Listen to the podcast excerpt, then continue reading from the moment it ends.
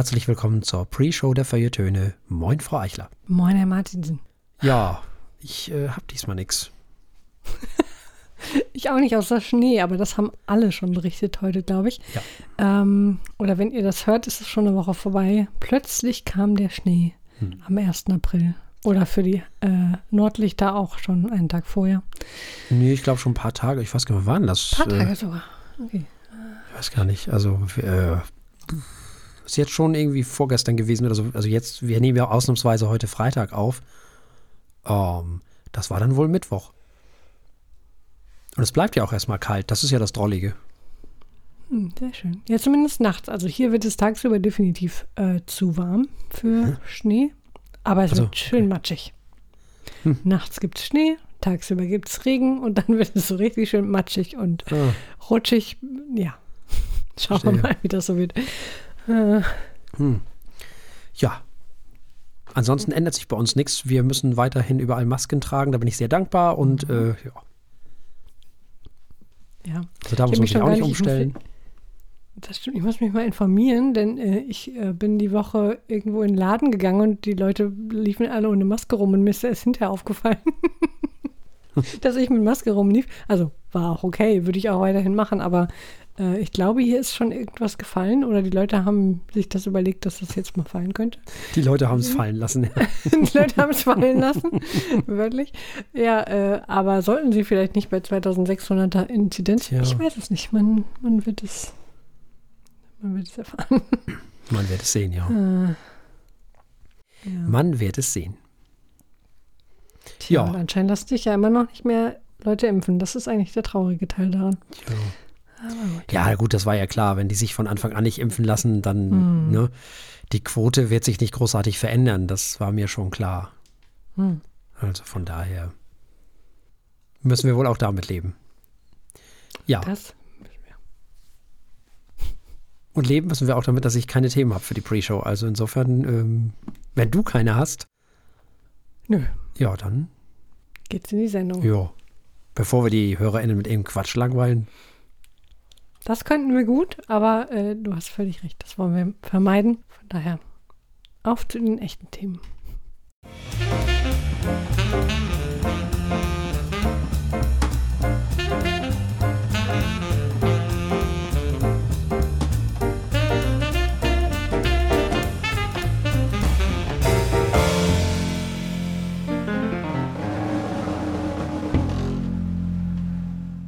Herzlich willkommen bei den Feuilletönen, dem Podcast mit wöchentlichem Wohlsein, der den Ohren gut schmeckt. Wir haben wie immer drei Alben für euch dabei.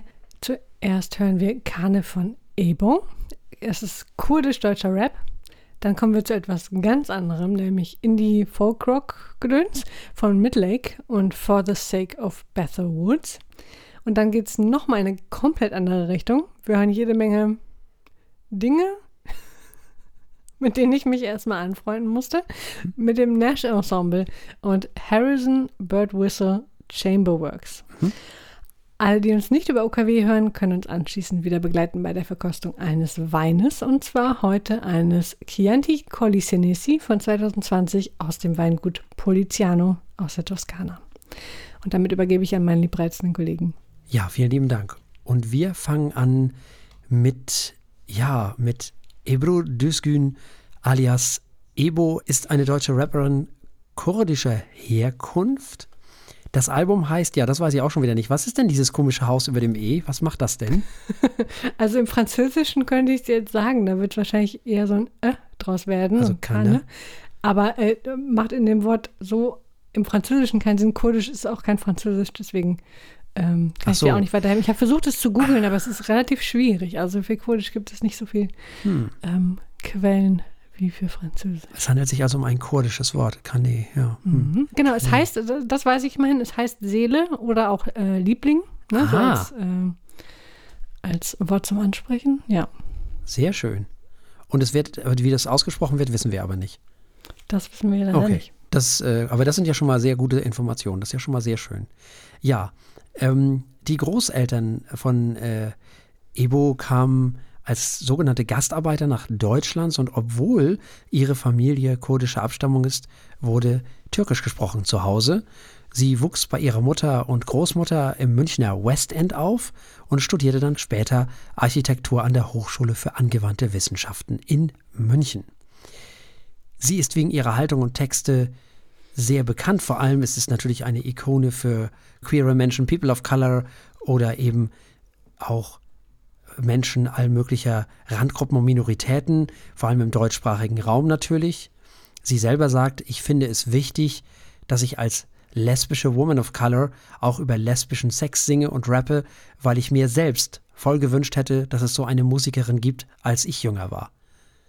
So Ebo. Nun, ähm, Kane ist das dritte Album der Künstlerin und um Haltung geht es auch auf diesem Album. Es geht um Kapitalismus, um Feminismus, um queere Menschen und darum, dass weiße Menschen den Rap eigentlich überhaupt gar nicht verstehen und warum.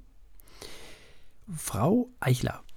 Das ist auch schon ein sehr schönes Beispiel. Also Praderberg, die, ähm, der Gedanke hinter dem Song sagt schon viel und mhm. äh, ist auch ein schönes Beispiel für die Art und Weise, also für die Themen, die sie bringt und die Art und Weise, wie sie sie bringt. Ähm, äh, der, der, die Prada-Handtasche als Symbol für Status und Geld, das nicht nur ja irgendwie überheblich oder von oben herab ist, sondern einfach auch ein wichtiges Symbol sein kann ähm, für Menschen aus, ähm, aus finanziell schwierigen Verhältnissen oder aus ähm, mit ähm, Einwanderungshintergrund oder mit ähm, aus irgendwelchen Gruppen, die sonst unterschätzt werden in ihrer äh, gesellschaftlichen und wirtschaftlichen ähm, Leistung, würde ich fast sagen. Äh, das ist einfach, es hat einen anderen Wert, wenn jemand wie Ebo äh, eine Prada-Tasche mit sich trägt, als irgendwie die ähm, blonde Anwaltstochter es ist wichtig für sie, äh, auf Augenhöhe zu sein. Und das kann eines dieser Symbole sein, kulturellen Symbole, gesellschaftlichen Symbole, die sie auf ein Level hebt. Und das ist ein Beispiel für die Art und Weise, wie sie ihre Songs macht, weil sie in diesem Album sehr viel über die Widersprüche spricht ähm, und die Dinge, die sich eigentlich ähm, die vielen Dinge, die man aushalten muss, die Widersprüche, die man aushalten muss, weil eben das eine und das andere wahr ist. Ja, die Prada-Tasche kann ein Symbol der äh, Unterdrückung sein und der, der, ähm, der Spaltung der Gesellschaft. Es kann aber auch ein Symbol der Ermächtigung sein ähm, und des sozialen Aufstiegs. Ist ja eigentlich eine Aneignung, ne? Genau, Im es ist eine Aneignung. Hm. Richtig, ganz genau. Von, von Leuten, die eigentlich ähm, äh, denen die Mittel entzogen werden, sozusagen, mhm. ähm, durch ihre Herkunft, die sich diese Mittel zurückerobern und das dann zeigen wollen. Völlig mhm. richtig. Äh, und so macht sie das in vielen Songs. Sie einerseits betreibt sie Konsumkritik, Kapitalismuskritik, äh, alle möglichen anderen äh, Kritiken und gleichzeitig kritisiert sie aber auch die Konsumkritik, kritisiert ähm, die, sie, sie stellt gegenüber wie, ähm, wie das auch in die falsche Richtung laufen kann. Sie zeigt viele, viele Seiten auf. Sie zeigt die Grauzonen auf zwischen ähm, diesen vielen Gruppierungen, die wir heutzutage erleben, die sich ganz sicher sind, dass sie recht haben. und dafür bin ich ihr sehr dankbar, dass sie dass diese Grauzone wieder aufmacht und klar benennt, dass eben viele verschiedene Aspekte eines Themas wichtig und richtig sind äh, und nicht das eine Lager recht hat oder das andere Lager recht hat, auch wenn manchmal das eine Lager viel mehr recht hat als das andere, ist völlig egal. Die Dinge sind komplexer als nur das eine ist gut, das andere ist schlecht. Am Beispiel der äh, Prada-Tasche finde ich das wirklich sehr, sehr äh, anschaulich. So. Und sie hat wichtige Themen im Gepäck. Nicht nur Konsumkritik und Kapitalismuskritik, sie hat auch Feminismus dabei. Sie spricht für queere Leute. Sie hat, ähm, du hast gerade schon das Zitat gebracht, ähm, sie spricht über lesbischen Sex, was also total unterrepräsentiert ist, im Rap sowieso, aber allgemein auch gesellschaftlich. Ähm, wenn man mal fetischisierte, ist das Wort, fetischisierte ähm, Darstellungen rausnimmt. Und sie bedient sich dabei auch einer Menge Rap und Hip-Hop, sie, man merkt, dass sie Ahnung hat von dem Genre, in dem sie sich bewegt, äh, dass sie auch handwerklich sehr, sehr gut ist. Und dadurch kommt ein Album zustande, was sehr viel zu sagen hat, das auf eine sehr interessante Art sagt, ähm, das mit absolut, also mit Beats sagt, bei denen man nicht stillstehen kann.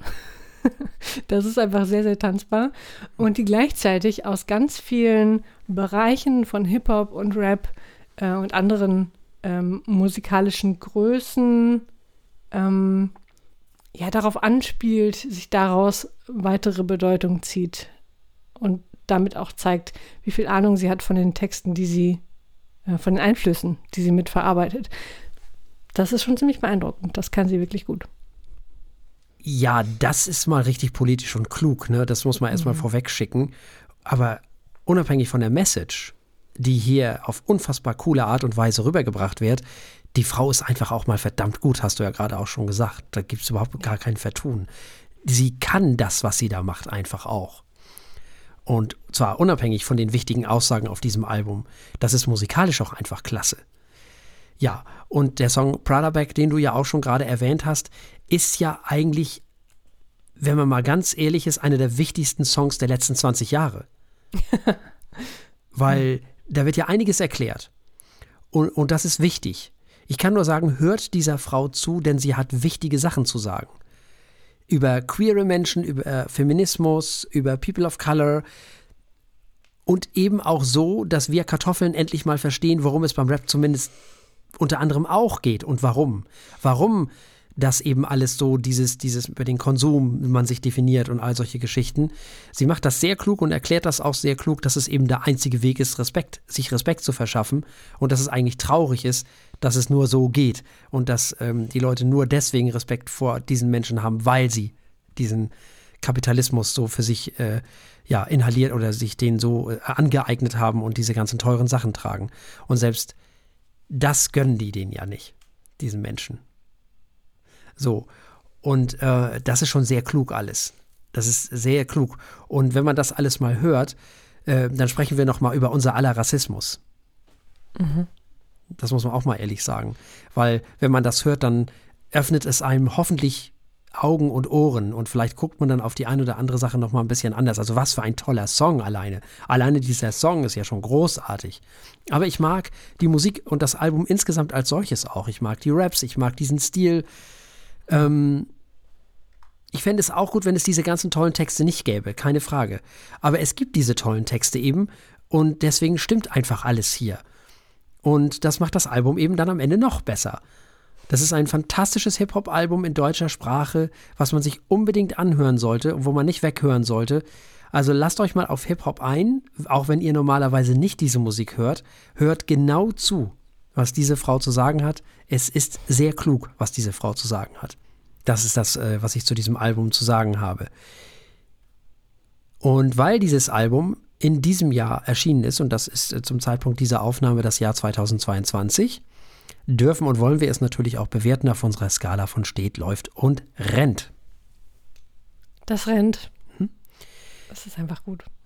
Definitiv. Wichtiges Album, kann man gar nicht oft genug betonen. Rennt. Also, wir haben gehört, das Album Kane von Ebo und es gab ein Rent von Frau Eichler und ein Rent von mir. Und damit kommen wir wie so oft zu etwas ganz anderem. Mhm. Wir kommen zu Midlake. Midlake ist eine amerikanische Folk-Rock-Band aus Denton in Texas, die 1999 gegründet wurde. Ihr Debütalbum Bamnan and Slivercork, das ist auch schön, äh, erschien 2004. 2012 verließ der Sänger, Gitarrist und Hauptsongwriter Tim Smith die Band während der Aufnahme ihres vierten Studioalbums. Danach übernahm Gitarrist und Background-Sänger Eric Pulido diese Rolle. In den folgenden Jahren standen die Bandmitglieder vorerst, äh, für die Bandmitglieder vorerst andere künstlerische Projekte im Vordergrund und für viele auch die Familie bzw. Familiengründung. Kurz nachdem sie sich in 2019 dann wieder zusammengefunden hatten und neue Songs schrieben, kam natürlich noch so eine kleine Pandemie dazwischen. Mittlerweile ist es aber fertiggestellt, das fünfte Album der Band For the Sake of Bethel Woods. Diesmal zum ersten Mal mit einem Produzenten an Bord, für den sie anscheinend auch sehr dankbar waren. Und zwar John Congleton in diesem Fall, der auch schon für St. Vincent und The Decemberists produziert hat.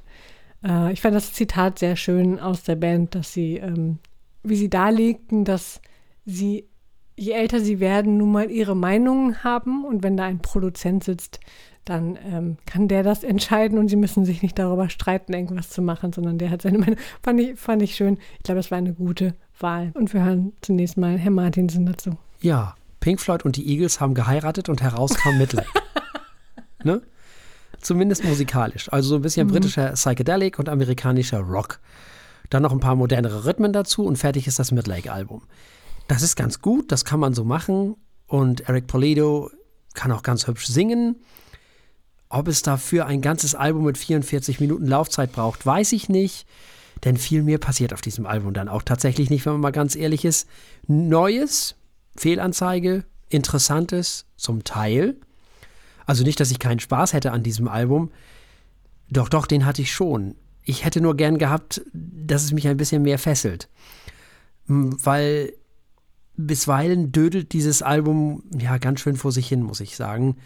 Also, weiß ich nicht. Das ist halt nett, das weiß ich, weiß, das sagt man immer nicht, aber das ist wirklich ein okayes Album mit ähm, von wahrscheinlich okayen Menschen, die so, ja, so ein bisschen laid-back Rock machen, bisschen 70s. Die Frage, die sich dann einem stellt, muss man dieses Album hören? Nein, natürlich muss man das nicht, meiner Meinung nach. äh, wie die meisten Alben, die ich hier hören muss. Äh, auch dieses Album, eines der Alben, die ich normalerweise anspielen würde, nach kurzer Zeit zu sagen, ach nein, wirklich. So, aber äh, so schlecht ist es äh, doch nicht. Äh, also es ist, es ist ein okayes Album, was mir durchaus hin und wieder mal Spaß gemacht hat. So. Ich muss ehrlich sagen, dieses Album profitiert sehr davon, wenn man es nicht direkt nach Ebo hört. äh, mein, mein großes Problem war, dass ich alle Alben für diese Sendung miteinander gehört habe, nacheinander. Ja, das ist äh, und, eine interessante äh, also Mischung, ja. Ja, es ist eine sehr interessante Mischung. Wenn man, wenn man nun so ein sehr engagiertes, politisches, treibendes, tanzbares Hip-Hop-Album hört hm. und dann kommt so ein Midlake hinterher, dann ist das nicht so gut. dann ist das sehr einschläfernd. Aber das tut ihm, ähm, tut ihm Unrecht, denn die Atmosphäre, ja, die ist einfach eine ganz andere. Hier ist nichts cool, hier ist nichts rebellisch, hier ist nichts revolutionär. Hier ist man nachdenklich, man empfindet zutiefst und man spielt seine Instrumente warm und ernst gemeint und melancholisch. Und das ist eigentlich schön. Ich fand auch viele Songs darauf durchaus interessant und nicht nur irgendwie äh, altbacken. Vieles klang auch durchaus schon mh, mm, modern oder zumindest modernisiert. Aber es ist halt, ja, es ist, es ist ruhig, es ist in, eigentlich durchgängig auch angenehm. Ähm, und deswegen kann ich den Hörerinnen und Hörern nur empfehlen, dass diese drei Alben, die wir heute besprechen, nicht zusammenzuhören, denn auch beim dritten Album hat das überhaupt nicht funktioniert in dieser Kombination. Ähm, das soll aber nicht von Midlake wegnehmen, denn äh, es ist ein gutes Album. Also da kann ich dir nur zustimmen. Es ist nicht wichtig in dem Sinne, man muss es nicht hören. Äh, weder musikalisch noch inhaltlich ist es irgendwie wichtig, aber es ist schön zu hören, es ist äh, gut gemacht, es ist angenehm, es sind ein paar schöne Songs dabei und ähm, tja, vielleicht eher so ein bisschen was für Herbst und Winter, ich weiß es nicht, weil ja, es einfach so, so warm und tief empfunden irgendwie mhm. dahin vollkrockt. Also ähm, dafür, das, das kann es gut. Ja, stimmt. Das ist schon in Ordnung. Ja, es ist schon ein bisschen vorhersehbar, wie wir dieses Album bewerten. Das ist ja in diesem Jahr erschienen. Ja, das ist ein okayes Album. Nichts Besonderes, ja. läuft. Ja, da kann ich mich nur anschließen.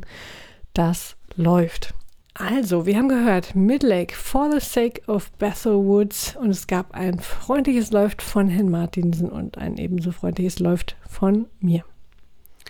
Ja, und wir kommen schon wieder zu was komplett anderem, denn wir kommen jetzt zum Nash Ensemble, zu Harrison Birdwhistle und zu dessen Kammermusik, in diesem Fall Chamberworks genannt, auf diesem Album. Kommen wir zunächst einmal zum Nash Ensemble of London, wie es offiziell heißt. Das ist also logischerweise ein Kammermusikensemble. Wurde schon 1964 gegründet, interessanterweise. Und zwar von Amelia Friedman und Rodney Slutford. Und zwar während sie an der Royal Academy of Music studierten. Das Ensemble hat Auszeichnungen der Edinburgh Festival Critics und der Royal Philharmonic Society sowie 2002 einen Gramophone Award für zeitgenössische Musik erhalten. Die sind also da sehr engagiert, wie so viele kammermusikalische Ensembles und auch Quartetts. Gerade so die kleineren Ensembles scheinen mir da immer sehr engagiert zu sein. Nun, der Komponist, um den es sich hier handelt, Sir Harrison Birdwhistle, ist ein britischer Komponist zeitgenössischer klassischer Musik. Unter seinen vielen Kompositionen ist The Triumph of Time aus dem Jahr 1972 wohl das bekannteste. Seine Oper The Minotaur aus dem Jahr 2008 wurde 2019 von Musikkritikern des Guardian als drittbestes klassisches Werk des 21. Jahrhunderts eingestuft. Er ist mittlerweile 88 Jahre alt und komponiert immer noch. Das ist doch auch mal ganz schön. Aufgenommen wurde das Ganze in der King's Place Concert Hall in London. Das ist eine Konzerthalle, die so circa 220 Menschen fasst. Vier Stücke sind auf diesem Album zu hören. Da wäre zunächst das Trio für Violine, Cello und Piano aus dem Jahre 2011. Dann gibt es noch das Duett für acht Streicher aus dem Jahre 2018 und dann gibt es noch ein Stück namens Pulse Sampler aus dem Jahr 1981 und das Oboen-Quartett aus dem Jahr 2010. Also mal wieder zeitgenössische Musik, neue Musik bei uns hier bei den Feuilletönen Freichler. Ja, puh, äh, puh, also sagen wir mal so, ich habe kein schlechtes Gewissen mehr, hier irgendwelche äh, Menschen in dieser Sendung mit ähm, schwierigen Rotweinen zu foltern. Dieses Album ist anstrengend, aber es ist natürlich nicht schlecht. Ähm, ein großer Pluspunkt und der Teil, der mich dabei bei der Stange gehalten hat, sind die Instrumente. Die Geige klingt klagend und unheimlich präzise. Das Klavier klingt unheimlich und unaufhaltsam. Die Oboe klingt, als wollte sie einen jeden Moment erwürgen. Wie eine ich weiß es nicht, ist es wie eine schwer auszuhaltende, aber doch irgendwie interessante Geschichte. Man sitzt da, will sich die Ohren zuhalten, aber dann auch wieder nicht. wie, wie so ein Kind, was einen gruseligen Film sieht und sich die Augen zuhält, aber eigentlich auch nicht. Für mich war es wirklich zum Haare raufen. Ich habe mit neuer Musik noch viel zu wenig am Hut.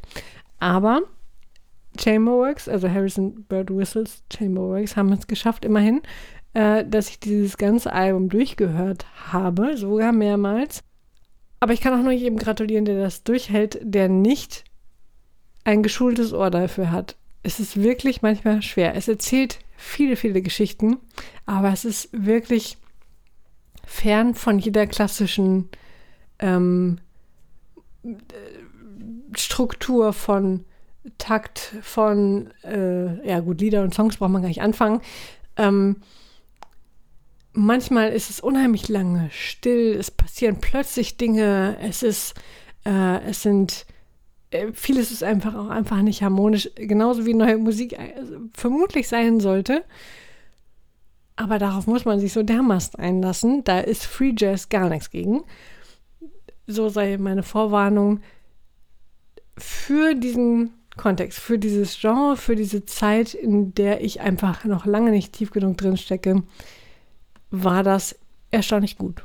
Denn es ist so viel passiert auf diesem Album, dass man es eigentlich nicht oft genug hören kann, sofern man denn es schafft, es zu hören, weil so viel Neues und Unerwartetes passiert, dass man immer wieder neue Schätze zu finden hat. Und das macht es unheimlich spannend. Deswegen bin ich sehr zweigeteilt. Ich komme mit dem Genre immer noch nicht gut klar, aber dieses Album macht es anscheinend sehr gut. Es gab sehr viele Vorschusslorbeeren für dieses Album. Die KritikerInnen der einschlägigen Presse, also in diesem Fall der klassischen äh, Presse, der, also der Teil des Teils der Presse, der sich mit äh, Klassik beschäftigt, haben dieses Album über den grünen Klee gelobt. Und ich möchte vorwegnehmen, völlig zu Recht. Denn erstmal ist das wieder ausgezeichnet produziert. Das mit dem hervorragenden Produktion im Bereich Klassik ist ja nun schon so ein Running Gag bei uns fast schon. Aber auch mhm. hier stimmt es wieder mal. Es tut mir furchtbar leid. Und wir werden noch dazu kommen, wir werden noch ein Album hören in näherer Zukunft.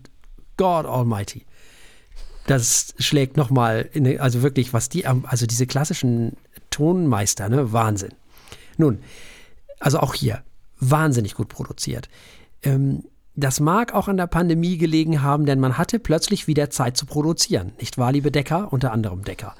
ähm, äh, denn man wurde so ein bisschen luschig, hat nur noch Live-Konzerte mitgeschnitten, weil das ja billiger ist und so Sachen. Und jetzt hatte man plötzlich wieder Zeit für schöne Studioaufnahmen. Das merkt man total. Und so auch hier. Sehr schön. Und gerade die neue Musik profitiert ja auch von solchen Sachen. Das ist ja total schön. Dann beherrschen die MusikerInnen natürlich auch mal wieder ausgezeichnet ihre Instrumente.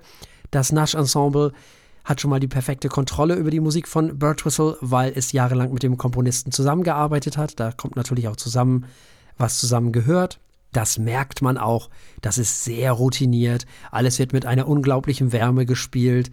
Und das macht das gar nicht mal so furchtbar anstrengend, wie ich finde, aber spannend. Und überhaupt finde ich ja neue Musik unglaublich spannend, genau wie ich den Free Jazz ja unheimlich spannend finde.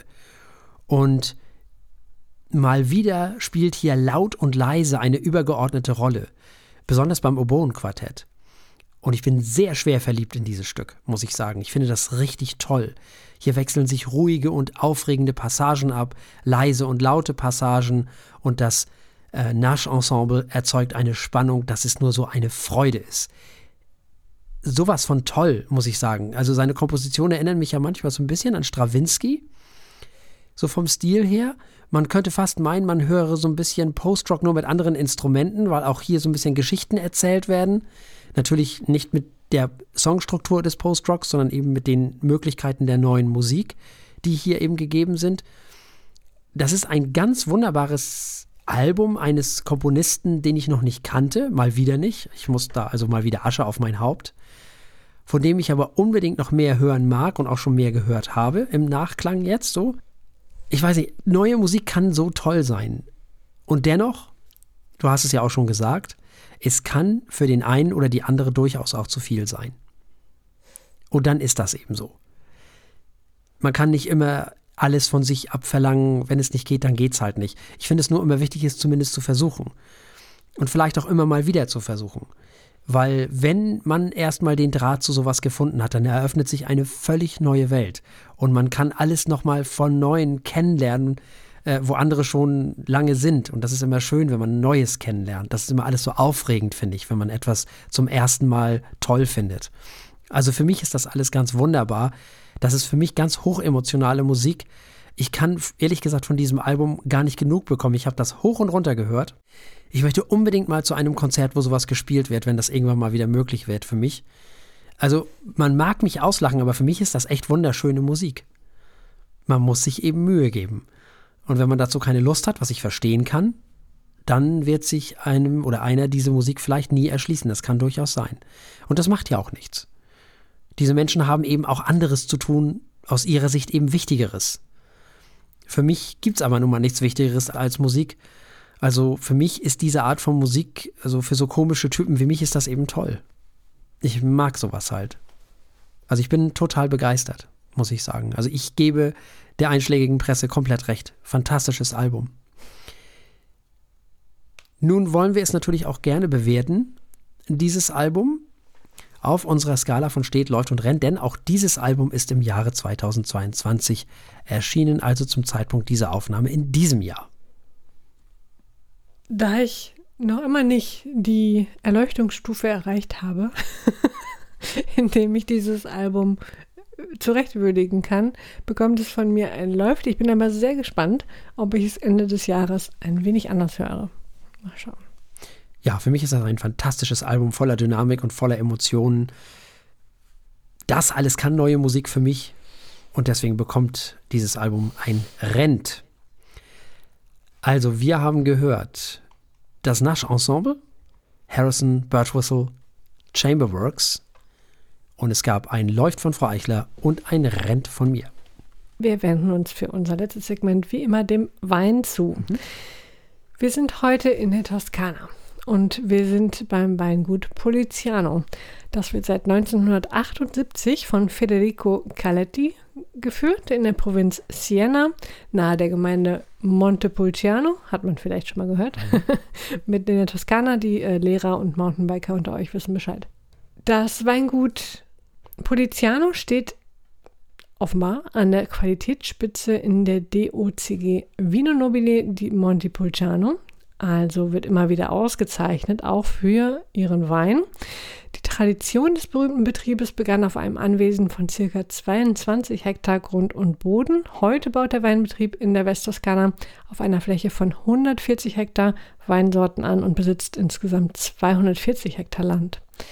Das Weingut ist bekannt für tanninreiche Rotweine und ich denke, wir haben so einen auch vor uns. Äh, wir haben einen Chianti Colli Senesi von 2020 im Glas, der ähm, sowohl aus Can Canaiolo, genauso ich, äh, irgendwie so ähnlich muss man es aussprechen, Canaiolo und Sangiovese Trauben besteht. Das ist ein Rotwein mit 14 Volumenprozenten in der Flasche. Tja, wie so ein Chianti halt aussieht, ne? Sehr rot. Ja. Und wenn man mir. Nicht ganz so ähm, dunkel wie der letzte, für letzte Woche. Ja, Entschuldigung. Das stimmt, das stimmt. Ja, nicht ganz so dunkel, aber schon auch noch ziemlich Ja, dunkel. Das ist schon also.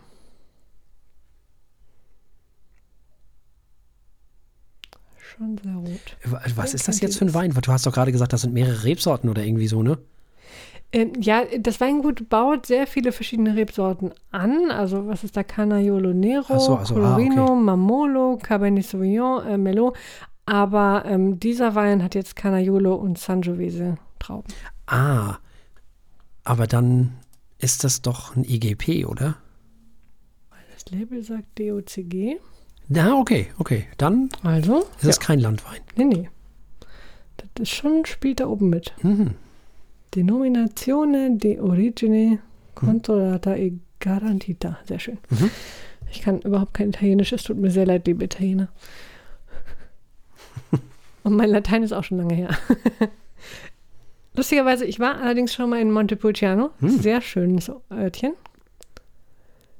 Äh, hab mich gleich erinnert, wie ich da äh, Hm. der Musik gelauscht habe auf einem Marktplatz. Aber das ist, ja, es ist einer dieser Orte, wo, glaube ich, ähm, US-Amerikanern einfach mal der Kopf platzt, weil einfach alles so dermaßen alt ist. Ja. Das, äh, also wenn Leute einfach so nebenher in Gebäuden leben, die äh, irgendwie, weiß ich nicht, aus 1500 Schlag mich sind. ja. Ja, das ist schon, schon toll. Das ist, äh, da- das ist aber tatsächlich da in der Toskana oder überhaupt in Italien in Mhm. jedem zweiten Ort so. Das ist echt. ja. Ja, dadurch, dass alles äh, aus dickem Stein gebaut ist, scheint es wirklich für immer zu halten. Sehr schön. So, wir haben auf jeden Fall schon mal die Klischee-Kirsche. Äh, Ja, äh, nicht nur die Kirsche, da sind also äh, sämtliche Früchte reihen sich hier Ja, aber auf und dunkle fliegen durch Früchte. den Ne? Raum. Ja, dunkle Früchte auf jeden Fall. Aber, oh ja, jetzt kommt man auch schön hier ans Mikro. Ja, Kirsche, Erdbeere, ganz viele rote Grütze ohne Ende, Johannisbeere. Da ist alles.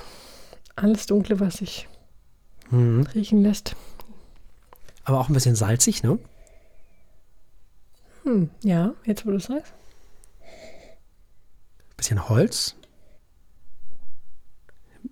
Ja, so ein Hauch Erde. Ach, schön. Ja, doch, diesen, doch so, so eine feuchte Erde, so. Ja, diese Mischung aus Holz und Erde ist es, glaube ich, Mhm. auch, die diesen typischen Chianti macht. Ich weiß nicht, ich finde, ich rieche das und denke sofort, jo. Das kann ich mit, also ich weiß auch nicht, ob ich das mit Chianti äh, verlässlich könnte, aber mit keiner anderen Weinart definitiv könnte ich das. Dass mir sofort einfallen würde, oh, das riecht wie Chianti. Das hat so was sehr, sehr Besonderes. Ja, so, das, der riecht wie so ein, so ein herbstlicher Wald, wo Pilze Mhm. wachsen, so. Ja, genau. Und diese Erde, diese Mischung von Erde, feuchter Erde und Pilze, das ist es. Und Wald halt. Das passt ja auch zur Toskana. Und dazu halt die Frucht, ne? Diese ganze Kompottigkeit. ja, Chianti schon was Schönes. Das, ähm, Ja, kann man nicht anders sagen. Noch finde ich, zumindest in der Nase, ist es nicht besonders süß. Also außer Nö. natürlich die Fruchtsüße, aber jetzt nicht irgendwie darüber hinaus. nicht, ja, nee. Bisschen süßer als der in der letzten Woche, finde ich. Ja, ja. Und keine, also kaum Säure, zumindest Nee, stimmt. riecht es nicht danach. Sehr angenehm auf jeden Fall. Aber auch diesem Wein hat es wieder gut getan, dass ich den am Mittwoch geöffnet habe. ja, ja. Ja. Mittwoch zum Abendbrot, Donnerstag zum Abendbrot. Morgen wieder zum Abendbrot, heute nur einen ganz kleinen Schluck. Sehr gut. Ja, ich habe ihn erst heute Mittag geöffnet. Das war äh, weniger schlau, aber Also ja, der hat trotzdem schon schlau. meiner Meinung nach Ja, unheimlich, hm? Äh, sorry, ich habe gesagt, der riecht jetzt schon schlau, aber das war nicht wirklich ein sinnvoller Satz. Nein, nein, er riecht gut. Ja. Äh, er hat gestern schon wahnsinnig, ähm, ähm, äh, wie sagt man, ähm, na, ähm, profitiert. Genau, er hat gestern schon wahnsinnig profitiert von dem Ganzen, also von der ganzen Öffnerei. Und äh, heute profitiert er noch mal mehr. Also am Anfang dachte ich schon wieder so, oh, und gestern dachte ich schon, oh, das ist aber ganz äh, anders. Und heute dachte ich, ja, jetzt guck mal, jetzt macht er auf. Sehr schön. Also Wein braucht echt Luft. Man muss das einfach so sagen. Ja. Und da- ihr solltet ihn natürlich nicht die ganze Zeit einfach offen stehen lassen. Ne? Also ich mache die Flasche schon wieder zu. Also und die muss dann auch im Kühlschrank. Ne? Nach dem ersten Öffnen. Aber das tut dem Wein so gut, wenn der mal ein bisschen an die Luft kommt. Ja, sehr schöner Wein. Gefällt Ja. mir ganz gut. Dann würde ich sagen, Ja, probieren wir das Ganze machen wir doch mal. mal. Tja, dann heißt es entweder Salute oder Chin Chin. Ah ja, ja dann sagen wir mal Chin. Chin. Chin Chin.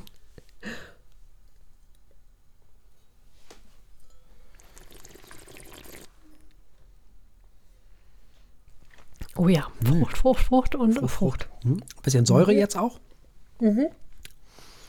Mhm. Bisschen adstringierend, ne? Durchaus. Oh ja, der zieht sich auch im Glas schön.